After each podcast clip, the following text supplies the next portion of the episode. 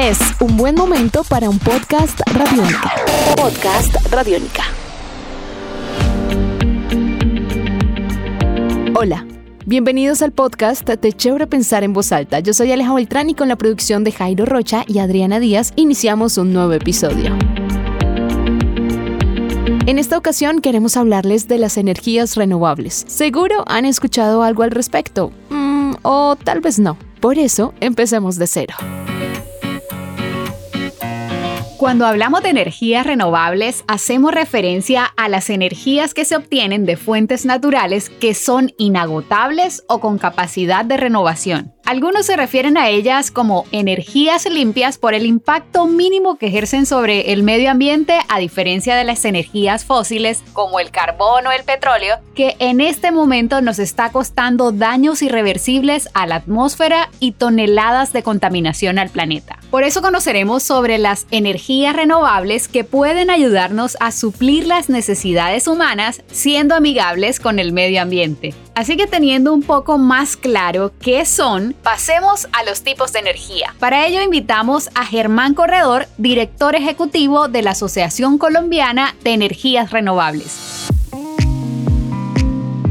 La convencional básicamente son las hidroeléctricas de gran tamaño, de más de 10 megavatios para dar una cifra. Cada país tiene un valor distinto, pero son grandes. Imaginemos nosotros eh, Ituango, Ituango son 2.500 megavatios, el Guavio son 1.200 megavatios, etcétera. O sea, tenemos nosotros aquí unas grandes centrales hidroeléctricas que son energía renovable, pero convencional. Y las no convencionales se clasifican en energía eólica, que es la que produce el viento, utiliza turbinas de viento que no emiten ningún gas de efecto invernadero. La energía solar, la energía solar tiene varias, varias posibilidades. Una es los paneles solares, que es la más difundida, la que se está utilizando eh, más extensamente en el mundo, pero también existe la, la, posibilidad de la energía solar concentrada a través de concentración que es utilizar, digamos, eh, la radiación solar, concentrarla en espejos que producen una gran temperatura y eh, de, esa manera aprovechar esa, temperatura para generar energía. Está la energía de la biomasa. La biomasa es, es diferentes, tiene diferentes tipos. Biomasa producida por desechos, por ejemplo, desechos de basura, desechos orgánicos como los agrícolas que pueden producir gas, biogás, cultivos especializados para producir eh, biomasa para energía. Dentro de los desechos agrícolas podemos hablar de los desechos del cultivo de arroz, de la palma, del café, etcétera. Todo esto es biomasa. Y la energía marítima, digamos, de alguna manera, que es básicamente aprovechar el cambio de mareas y aprovechar que se llama maremotriz, energía maremotriz, y la energía que aprovecha las olas. Las olas es energía, es movimiento. Entonces, eso se puede aprovechar para producir energía y eso se llama energía hundomotriz. La geotermia es eh, aprovechar el calor que hay en el suelo, en donde se produce vapor. Nosotros conocemos mm, en el mundo, hay muchos sitios donde hay mm, aguas termales. Esas aguas termales, el calor que, que, acumulan es producido en el subsuelo y es un síntoma de que se puede haber incluso vapor, no agua, sino vapor, es decir, a más temperatura, y ese vapor es perfectamente utilizable para generar energía. Se genera la energía y se vuelve a inyectar el vapor, con lo cual no hay gases a la atmósfera. Cuando uno escucha sobre estos temas, siempre piensa que son cosas que pasan en otros países mucho más desarrollados y que en Colombia no estamos ni cerca de llegar a tener este tipo de energías renovables. Pero esto no es cierto. Resulta que en nuestro país sí existen proyectos de energías renovables. Hoy en día se encuentran en funcionamiento 28 plantas hidroeléctricas despachadas centralmente y 115 que no lo están. En las primeras, la capacidad neta asciende a 10.974 megavatios, mientras que en el segundo grupo llega a 860 megavatios. La central hidroeléctrica del Guavio, en Cundinamarca, la represa de Urrá, en Córdoba, la hidroeléctrica de Sogamoso, en Santander, y central hidroeléctrica San Carlos, en Antioquia, son algunas de las plantas hidroeléctricas que generan energías renovables en el país. En Colombia también podemos encontrar plantas de energía solar fotovoltaica que totalizan 125.7 megavatios pico y que están ubicadas en Jumbo Valle, Santa Rosa de Lima, en Bolívar y en el Paso Cesar. Pero actualmente también se está haciendo una gran apuesta por la energía eólica en nuestro país, ya que a nivel mundial esta energía podría suministrar 40 veces más el consumo mundial de electricidad. El epicentro de esta energía en Colombia es el departamento de La Guajira, ya que es considerado el de mayor potencial e incluso se ha calificado como el territorio propicio para generar toda la energía necesaria en el país. Bueno, la Guajira tiene dos características que la hacen interesantísima para estos recursos. Primero, es una región, es una zona que tiene vientos, que los vientos corren todo el año y durante una buena parte del día, digamos. Para que se pueda generar con energía eólica se requiere una velocidad mínima que la posee este viento y que el viento no pase tampoco de una velocidad, es decir, tampoco un huracán, por ejemplo, eso no sirve para eso porque daña las máquinas. Entonces, es, un rango de velocidades que está perfecto en la Guajira y, nos lleva a decir que la Guajira tiene vientos de clase mundial, es comparable con las mejores zonas del mundo. Eso es una característica importantísima.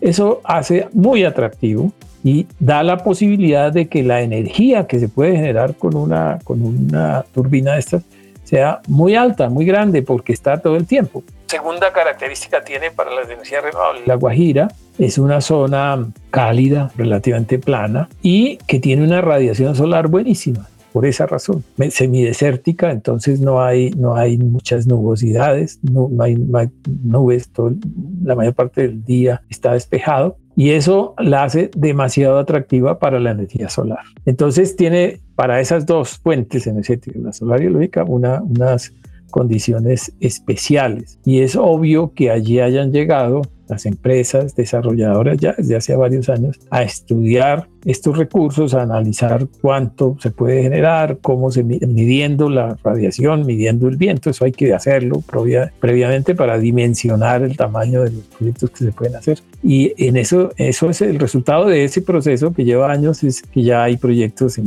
prácticamente iniciando construcción. Entonces la Guajira, fundamental por eso. Para nadie es un secreto que La Guajira es un departamento que pasa muchas necesidades. Allí siguen esperando soluciones estructurales a los problemas históricos de este territorio, como el acceso al agua potable, educación, salud entre otros, que si bien hacen parte de las agendas gubernamentales, las empresas que se benefician de los recursos naturales deberían asumir compromisos sociales con la población. Adicionalmente, el estilo de vida de los guayú es diferente a lo que nos habituamos en las ciudades. Ellos conservan celosamente sus profundas tradiciones culturales, su apego a la tierra, una lengua propia y comparten en sus rancherías un mundo totalmente diferente al de los ariyunas, es decir, a nosotros que no hacemos parte de sus comunidades. En su mayoría se dedican a la cría de ovejas y de chivos, también a la siembra de maíz a la fabricación de instrumentos y de alpargatas hechas de viejos neumáticos, mientras que la mayoría de las mujeres guayú se dedica al tejido. Así las cosas, el desarrollo de los proyectos en torno a las energías renovables se convierten en oportunidades para la población. Así ha ocurrido con el Parque Eólico Guajira 1, que estará localizado en el corregimiento del Cabo de la Vela, en el municipio de Uribia, en la Alta Guajira, aproximadamente a 11 kilómetros al occidente de Puerto Bolívar, a 12 kilómetros al oriente del Cabo de la Vela y a una distancia del casco urbano del municipio de Uribia de unos 65 kilómetros. Un proyecto que va avanzando tal como lo cuenta Edmer Berrío, director de construcción de proyectos de Isagen. El proyecto Guajira 1 es un proyecto que se ubica en jurisdicción del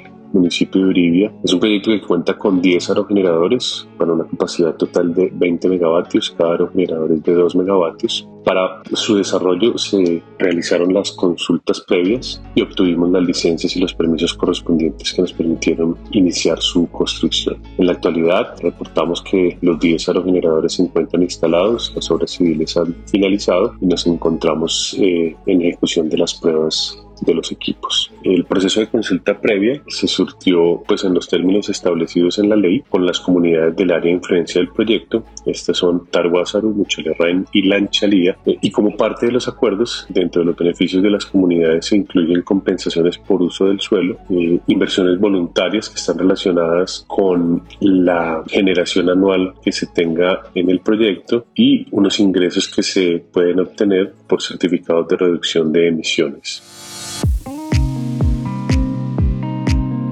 Con este proyecto se espera reducir 136 toneladas de CO2 anuales, además de beneficiar a 33.300 familias con la energía que se genere. Laisle Lazar-Zabal es habitante del corregimiento Wimpeshi, uno de los territorios que se beneficia de este proyecto, y así cuenta el proceso que hasta el momento están viviendo. El proyecto de los parques eólicos todavía está en la protocolización, o sea, todavía no han empezado a hacer esos impactos. El único cambio que ha sido notorio y satisfactorio fue la la vía que se está realizando desde Uribia hasta el corregimiento. Que ahí, bueno, este, tuvieron que a través de unas máquinas, tuvieron que este, tumbar este, varios árboles y todo eso para hacer la vía, pero fue algo que, que todas las autoridades que están en ese corregimiento este, autorizaron, ya que es, es de beneficio para todos esa vía. Bueno, en la parte de empleo solamente ha sido como un 10%, todavía como están empezando, que y solamente se ha contratado por mano de obra no calificada. En cuanto a educación y salud, todavía no, no se han tocado esos puntos. Y puntos satisfactorios que han ocurrido con esto, con la llegada de la empresa de esta transnacional a las comunidades, ha sido la vía y que tenemos un microacueducto. Entonces ese microacueducto se abastece en 27 comunidades. Eso lo hicieron por obras por impuestos. Y bueno, por ejemplo, ahorita sí ha cambiado bastante el estilo de vida en cuanto a que, ya tenemos accesibilidad para el pueblo en ir a hacer las compras, en ir a, los centros de salud. Ahora es mucho más rápido. Y también en cuanto a lo del agua. Entonces, este, por ese lado ha sido un punto positivo, pues. Aún eh, seguimos esperando. Me imagino que a medida que vaya eh, avanzando el proyecto, ahí sí cambiaría radical el estilo de vida pues al que las comunidades están acostumbrados. Son muchas las expectativas que este tipo de proyectos generan en los habitantes de la región. Sin embargo, también genera muchas preocupaciones a largo plazo. Así lo relata Olimpia Uriana, habitante del corregimiento Nazaret en la Alta Guajira. Después de 30 años esperando el desarrollo económico, seguimos esperando. Hoy en día, de la misma manera como se nos vendió la ideita de, de progreso y desarrollo con las economías del gas y del carbón, se ha puesto en marcha la producción de las economías alternativas y renovables. Eso es muy bueno para el medio ambiente, pero todo eso se hace sin que exista una política clara que establezca y garantice un impacto en la calidad de la vida de nuestras comunidades. Sabemos que no es 100% responsabilidad de las empresas, porque estos niveles de pobreza son propiciados por la corrupción y por, por décadas de olvido a las regiones marginadas pero es inaudito que de las regiones donde le estamos poniendo la tierra, todavía la gente pase trabajo. Mire, el reto central de esta política y este nuevo impulso a este tipo de energía es lograr efectivamente que haya y se revierta un beneficio para toda la comunidad de La Guajira. Ese es un reto enorme y eso es un propósito que debemos tener no solo el gobierno, sino las empresas privadas que están desarrollando los proyectos. La sostenibilidad de estos proyectos depende de que efectivamente haya beneficios y la comunidad se vea, mm, se vea beneficiada por estos proyectos. La deuda histórica con La Guajira supera las expectativas que los miembros de estas comunidades podrían tener. No obstante, es necesario comprender que la implementación de proyectos de energías limpias representan un beneficio para el colectivo y que en un mediano plazo lo ideal es que a través del empleo, la educación, la salud y el acceso vial se mejore la calidad de vida de la población guajira. En 2021, Colombia se comprometió a reducir en un 51% sus emisiones de gases de efecto invernadero respecto al nivel proyectado para el 2030. Este es un paso importante para la implementación de estas estrategias. Así llegamos al final de este podcast, no sin antes invitarlos a que visiten nuestra página web www.radionica.rocks y lean el artículo Energías renovables en la Guajira. Recuerden seguir pensando en voz alta con nosotros a través de las redes sociales de Radiónica. Nos encuentran como Radiónica en Twitter y Facebook y arroba Radiónica FM en Instagram. Hasta un próximo episodio. Chao.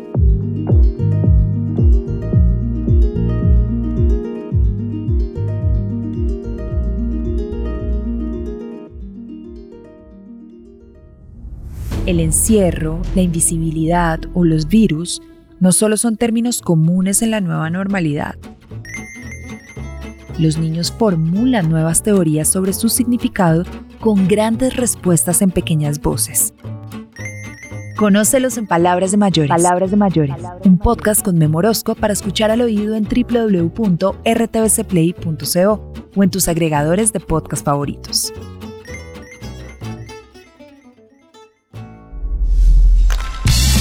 Nuestros podcasts están en radionica.rocks, en iTunes, en RTVC Play y en nuestra app Radionica para Android y iPhone. Podcast Radionica.